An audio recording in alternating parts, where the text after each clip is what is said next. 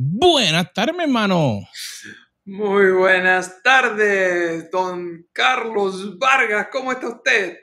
Muy bien, ¿y tú, mi hermano? Honestamente, pasando un día maravilloso. Te cuento algo, pero que nadie se entere. Nadie. nadie se puede enterar. Nadie, no, no, no. Ok, espérate, espérate, espérate, espérate. Nadie puede contar lo que Carlos va a decir ahora, ¿ok? Así que no lo, no puede. Solamente compartan el video, ¿ok? Pero no digan lo que él dijo, ¿ok? Eh, hoy a la mañana me encontré con un amigo eh, y una de las cosas lindas es cuando uno se encuentra con un amigo que tiene el mismo corazón por Jesús. Y cada vez que me encuentro con él, tú te das cuenta, hay una atmósfera diferente, ¿no? Y él me contaba, yo le contaba y terminamos con un tiempo precioso de oración. Y cuando uno está en la presencia del Señor en oración con otra persona, se cumple lo que Jesucristo bien nos enseñó, que cuando uno se pone de acuerdo con otra persona este, y buscar el rostro del Padre, Él está ahí. Y hoy no solamente yo lo sabía intelectualmente, sino que en, ese, en esa oficina de repente había una fragancia, había un, una energía, era la presencia de Dios con nosotros. Así que eh, precioso, precioso, precioso. Así que qué, mejor que comenzar eh, el día orando con mi esposa, luego el día orando con un amigo. Recién, aún antes de grabar este programa, ¿qué hicimos los dos? Orar. Así que orar debe ser el aliento nuestro de cada día, la respiración constante, ¿no es verdad? Mira, a veces pensamos que la oración es solo para el que está bien o para los súper especiales o los que no tienen problemas. Pero si una cosa a través de la palabra es que la oración realmente es esa comunicación con el Padre. Y hay momentos en los cuales no tenemos fuerzas, hay momentos en los cuales no sabemos qué hacer, en los cuales no tenemos ni la más mínima idea. Y a veces, en vez de ir hacia Él en oración, lo que hacemos es que nos echamos hacia atrás. Y me llama la atención porque estaba escuchando eh, un sermón y estudiando, y una de las cosas que decía el predicador es que hablaba de que a veces queremos ser muy cultos en la forma en que oramos. Y que llega el momento en que solamente lo único que nos sale es un grito. ¡Ayuda! Necesito tu ayuda. Y no mañana. Si no mañana. Y te diría que el tan simple hecho de reconocerle, no es que él no nos vea. Yo diría que el cambio ocurre en, en uno. Porque uno deja de uno buscar y a veces uno se tiene que como que callar la boca de, de todas las demás cosas y tan solo ir ante él y pedir ayuda. Y sabemos los dos que hemos visto el impacto que la oración puede tener, lo hemos visto en nuestras vidas, hemos visto como gente que ha orado. No sé si te acuerdas, Carlos, de uno de nuestros viajes a Cuba, que como dos semanas antes a mí me dio un asma que nunca llevaba, no sé ni cuántos años, que a mí no me daba un ataque de asma. Sea, a nivel de que me tuvieron que meter máquina, eh, medicina y cuánta cosa. Y nosotros, pero, ¿y el viaje? Yo voy para el viaje, olvídate, con el viaje, como sea, vamos para allá. Y uno no sabía las cosas. Hasta que llegamos a la casa de una persona que tenía la hija enferma y tenían que ir al hospital para que le dieran un pompazo. No era que le entregaran medicina, era de la maquinita de aquí que uno usa, eh, del albuterol, que le dieran uno para que mejorara y que ella estaba orando para que Dios le ayudara. Y yo llevaba, ni me acuerdo si eran tres, si eran cuatro, no me acuerdo ni cuántas cosas. Y no para darle uno, sino para dejarlo. Y me acuerdo que ahí fue que dije, wow, la oración de esa madre. ya te así.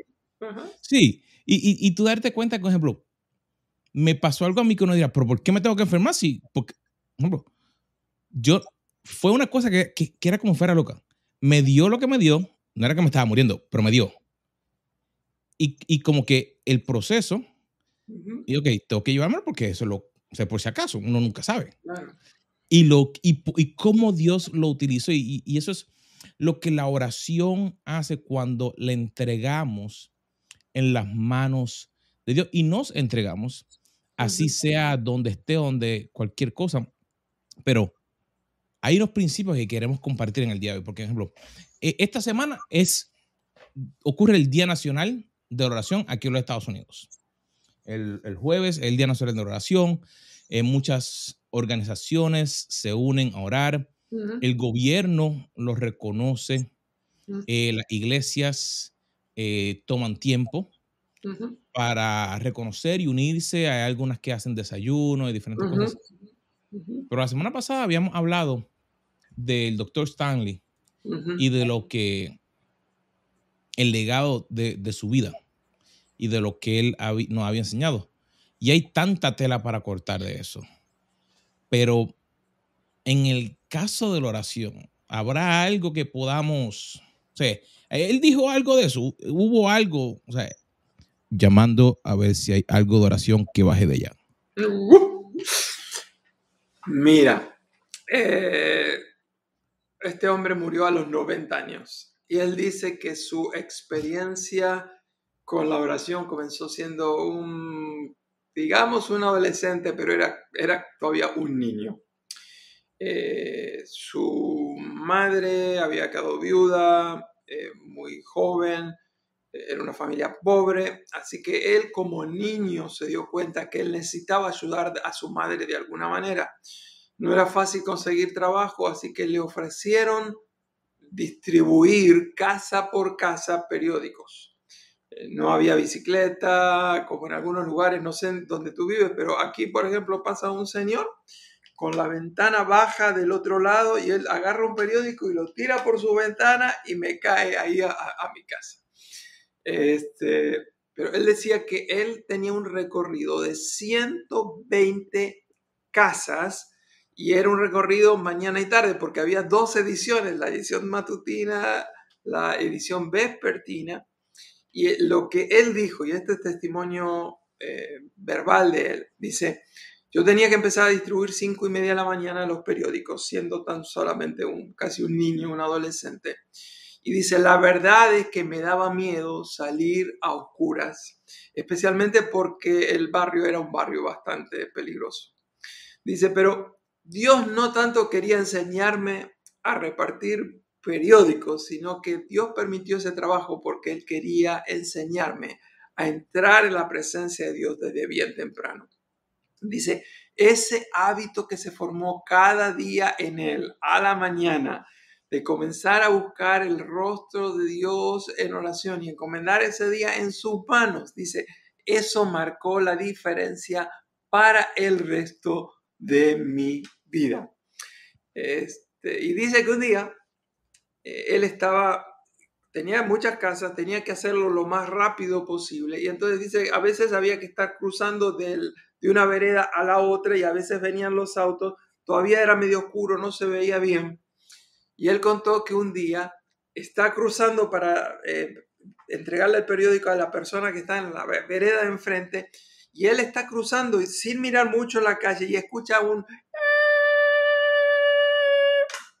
y era un auto que estaba frenando, que lo vio un poquito tarde a él, gracias a Dios no le pasó nada, pero dice que el ruido del auto, la frenada fue tan fuerte que la mujer donde él va a estar repartiendo el, periódico para el cual ella, él había cruzado la vereda, salió y le dijo, Stanley, no se te ocurra morir enfrente de mi casa. La cuestión es que él en esos momentos, dice, y muchas otras experiencias, me recordaban cómo Dios tenía misericordia y escuchaba la oración que yo le había hecho una hora antes, diciendo, Señor, te entrego a ti mi, mi día.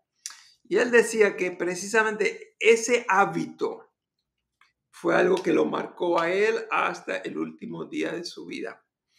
Eh, hay varias historias más, le vamos a estar contando algunas otras, pero creo que aquí hay un principio no es solamente cuestión de orar.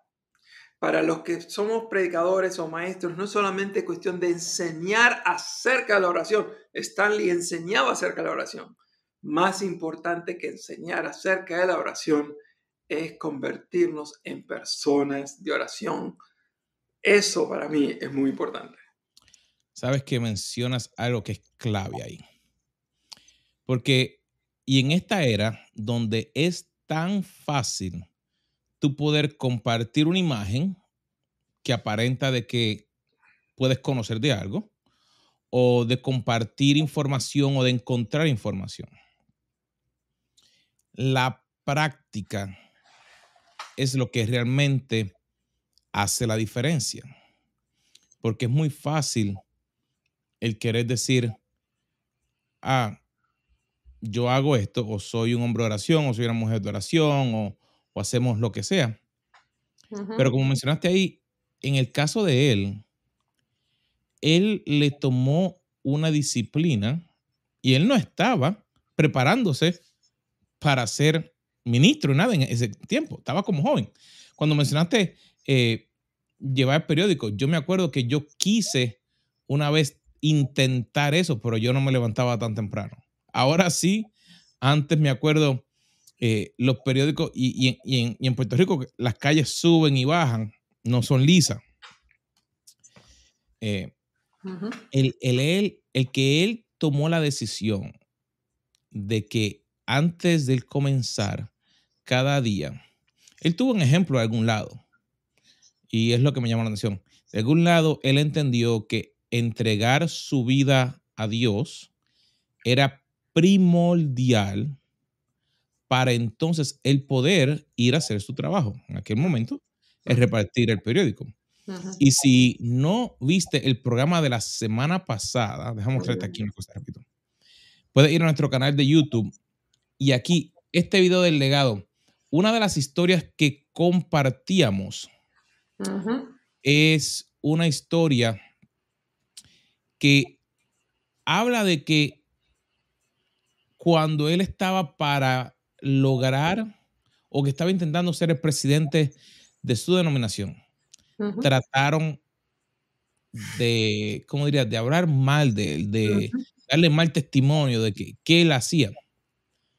Pero su respuesta fue extremadamente, yo te diría, calmada.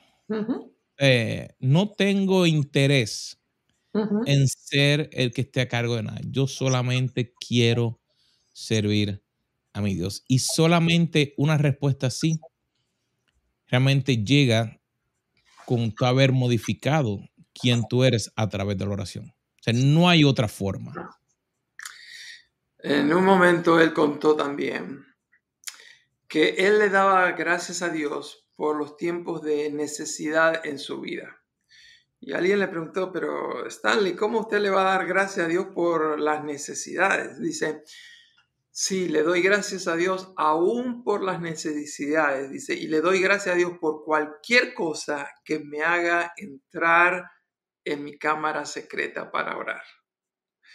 Esa también es una lección muy importante para nosotros. A veces vemos las necesidades como un problema, Stanley veía las necesidades como una oportunidad para entrar en la cámara secreta, para estar de rodillas y orar al Señor. Y él decía que algunos de los recuerdos más lindos de su vida, de las respuestas más poderosas a la oración, vinieron precisamente por esas necesidades que, como tú decías hoy al principio, nadie más puede suplir. Solo Dios pedimos ayuda y Él se hace presente. Y hablando del principio este de la oración, les voy a contar una personal. eh, y que afirma de que a veces las necesidades Dios las permite en nuestra vida precisamente para manifestar su gloria. Yo recuerdo muy bien también, era un jovencito, estaba en mi país, Argentina, en la ciudad de Buenos Aires, eh, tenía que tomar colectivo, transporte público para ir al seminario a la noche a estudiar. Y resulta ser que yo salí de mi casa y yo sabía que yo no tenía el dinero suficiente para poder pagar el boleto del colectivo. Así que la primera tentación, ¿cuál fue? Oh, no vayas hoy a clase porque no, no tienes con qué pagar el colectivo. Pero había algo en mí que me decía, no, no, ve, ve. Así que me fui caminando y iba orando. Le digo, Señor, este, tengo que, cuando suba, tengo que pagar. Y Estuve esperando en la parada del colectivo, del ómnibus, del transporte público y llega ahí y yo sabía que yo no tenía con qué pagar. Pero hice la seña para que el, el transporte parara, hice todo lo que tenía que hacer y cuando estoy dando el primer paso arriba en el primer escalón, ahí del colectivo, ahí estaba la moneda que yo necesitaba para entregar y así eh, pagar mi boleto. Me hace acordar a lo que Jesús hizo con sus discípulos. Vayan y pesquen y paguen el impuesto.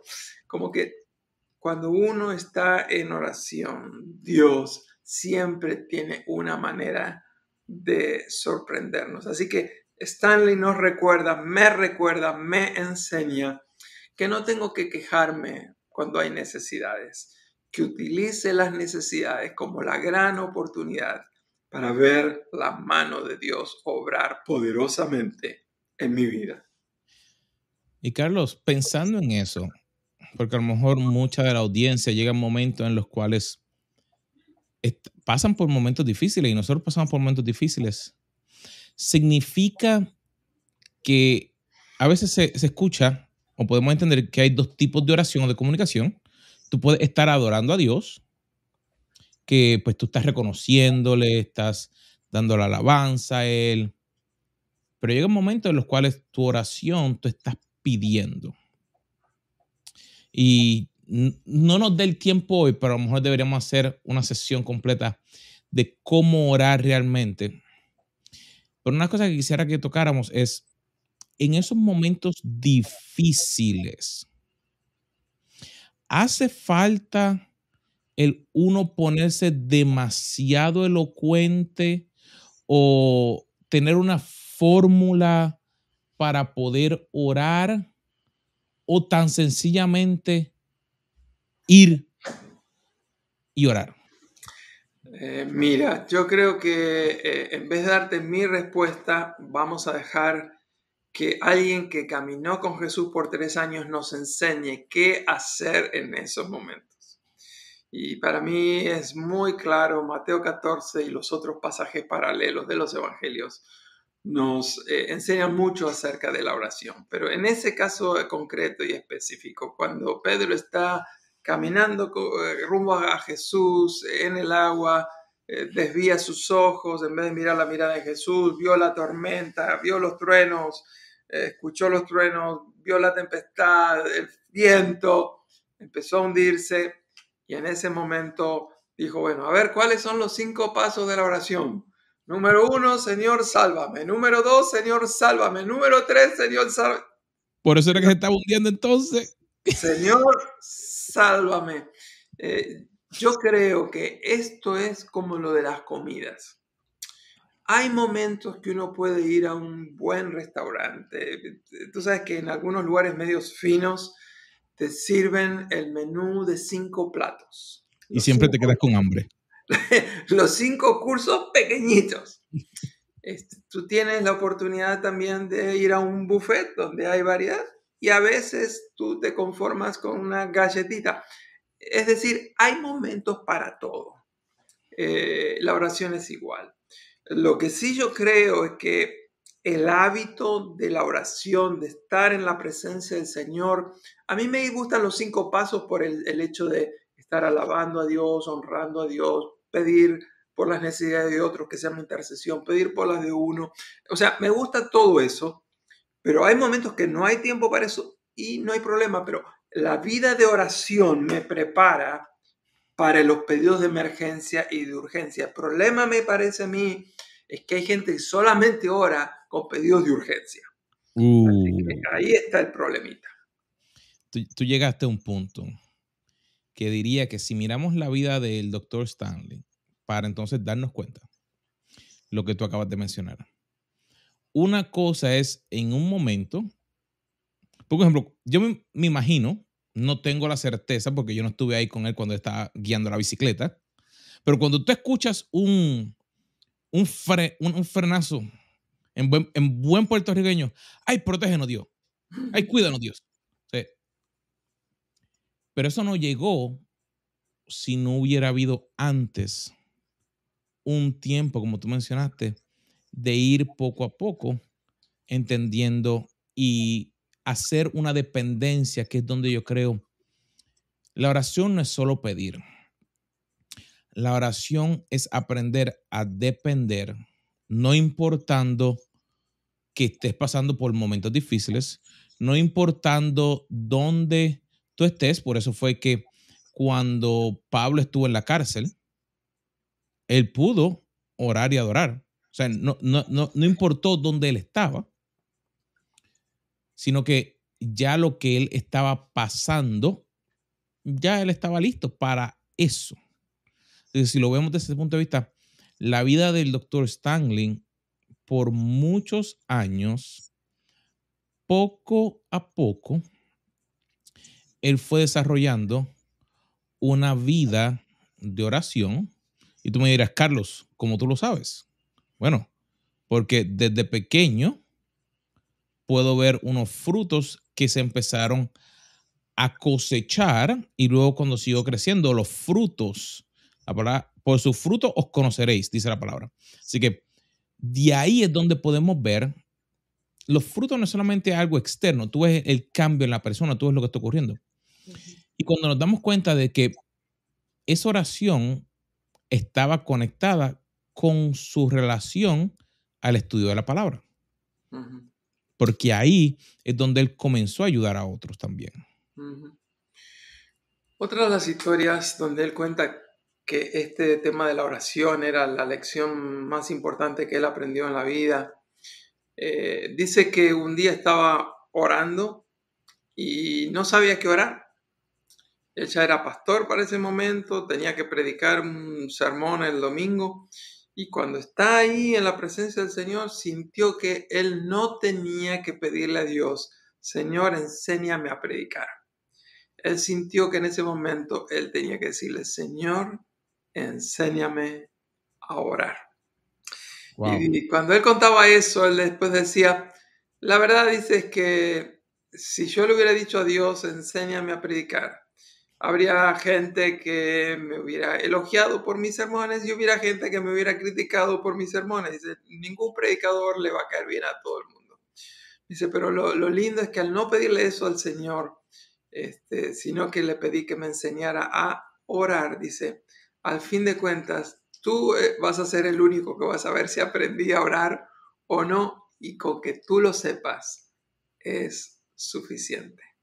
Y yo creo que esa es una de las oraciones que Dios siempre responde. Imagínate si todos los cristianos en el mundo entero haríamos a partir de hoy esta oración. Señor, enséñame a orar. Eh, los discípulos lo vieron a Jesús hacer los milagros más extraordinarios hasta resucitar a los muertos. Los discípulos escucharon a Jesús enseñar los sermones más maravillosos que oído humano pudo haber escuchado. Pero ellos no le dijeron, Señor, enséñanos a hacer milagros. Ellos no le dijeron, Señor, enséñame a predicar y a enseñar como tú enseñas. Ellos se dieron cuenta que el secreto de los milagros, el secreto de la enseñanza, el secreto de la vida poderosa de Jesús era en que se levantaba bien temprano y estaba a solas con el Padre. Así que sí, la oración es la lección más importante que aprendió Charles Stanley y la oración es la lección más importante que Carlos Darío Peralta tiene que aprender cada día. Señor, enséñame a orar. Definitivamente. Es un paso diario. no es algo que se aprende en una sola clase o un día a la semana. No es como hablábamos en, como hace tres programas de recargar las baterías. Por ejemplo, uno, uno no se puede recargar de oración un día y esperar que todo el resto de la semana uno puede estar pues, ahí bien, sino que es un proceso diario de poder aprender, de poder crecer. Y Carlos, en el punto de vista, yo lo veo a él eh, como un gran empresario, en el sentido de que lo que a lo mejor nunca hubiera alguien hecho, él se lo transfirió a su hijo. O sea, un deseo de poder lograr algo diferente. Y ese ejemplo de oración, su hijo también lo utiliza. Y lo que me preguntaba, Carlos, ¿cuán importante debe ser enseñarle a otra persona a poder orar? Eh, tengo reacciones opuestas en cuanto a eso.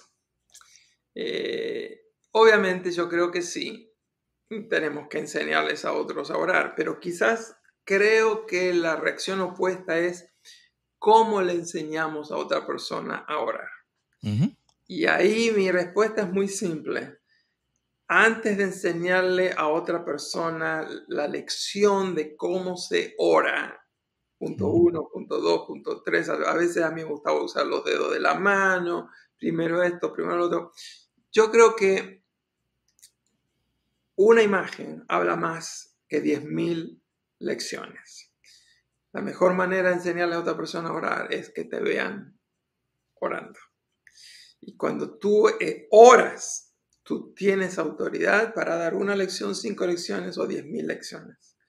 Pero si tú no eres una persona de oración, tú puedes escribir uno, dos, cinco libros sobre las grandes lecciones de la Biblia sobre la oración, pero nunca tendrás autoridad para compartir con otros sobre el poder de una vida consagrada a Dios y a la oración. Así que la acción es la clave.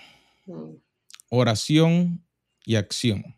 Mm. Lo vimos en la vida del doctor Stanley, mm. desde pequeño en acción, orando, buscando. Y diría que siempre, en el caso de él, luego que él creció, él buscaba que las personas pudieran llegar hacia Dios. O sea, era, el punto principal de él. Todos los libros de él, todas las pláticas, todos los entrenamientos, era cómo ayudarnos a llegar hacia allá. Y yo diría que esa preparación de él realmente nos deja ver el cambio en el corazón de una persona. Porque él, él una persona desinteresada, una persona que se veía que quería el bien de los demás. Eh, me pone a pensar, Carlos, tengo un problema. Y el problema es que desde el programa anterior quiero contar una historia del doctor Charles Stanley. El problema mío es que mi reloj me está diciendo no tienes tiempo para contar esa historia. Así que voy a proponerte que hagamos un tercer programa sobre el doctor Charles Stanley, porque no puedo aguantarme las ganas de contar una historia que es fenomenal. Y por supuesto, les prometo, les contaré otras historias más. Pero mientras yo me voy despidiendo, Carlos, ¿por qué no nos recuerdas el enlace para el programa anterior con las primeras tres historias que contamos y la invitación que tenemos para diciembre? Sí, mira, el enlace lo puse en el, en el chat, así que puedes ir a nuestro canal de YouTube, donde puedes ver el legado y vida y lecciones del Dr. Stanley. Así que puedes buscarlo. Si estás viéndonos en el canal de YouTube, dale suscribir, dale la campanita para que te anote y de ahí puedes ver todos los demás que te van a llegar automáticamente. Pero lo próximo que Carlos mencionó es que si no sabías, estamos yendo hacia Israel.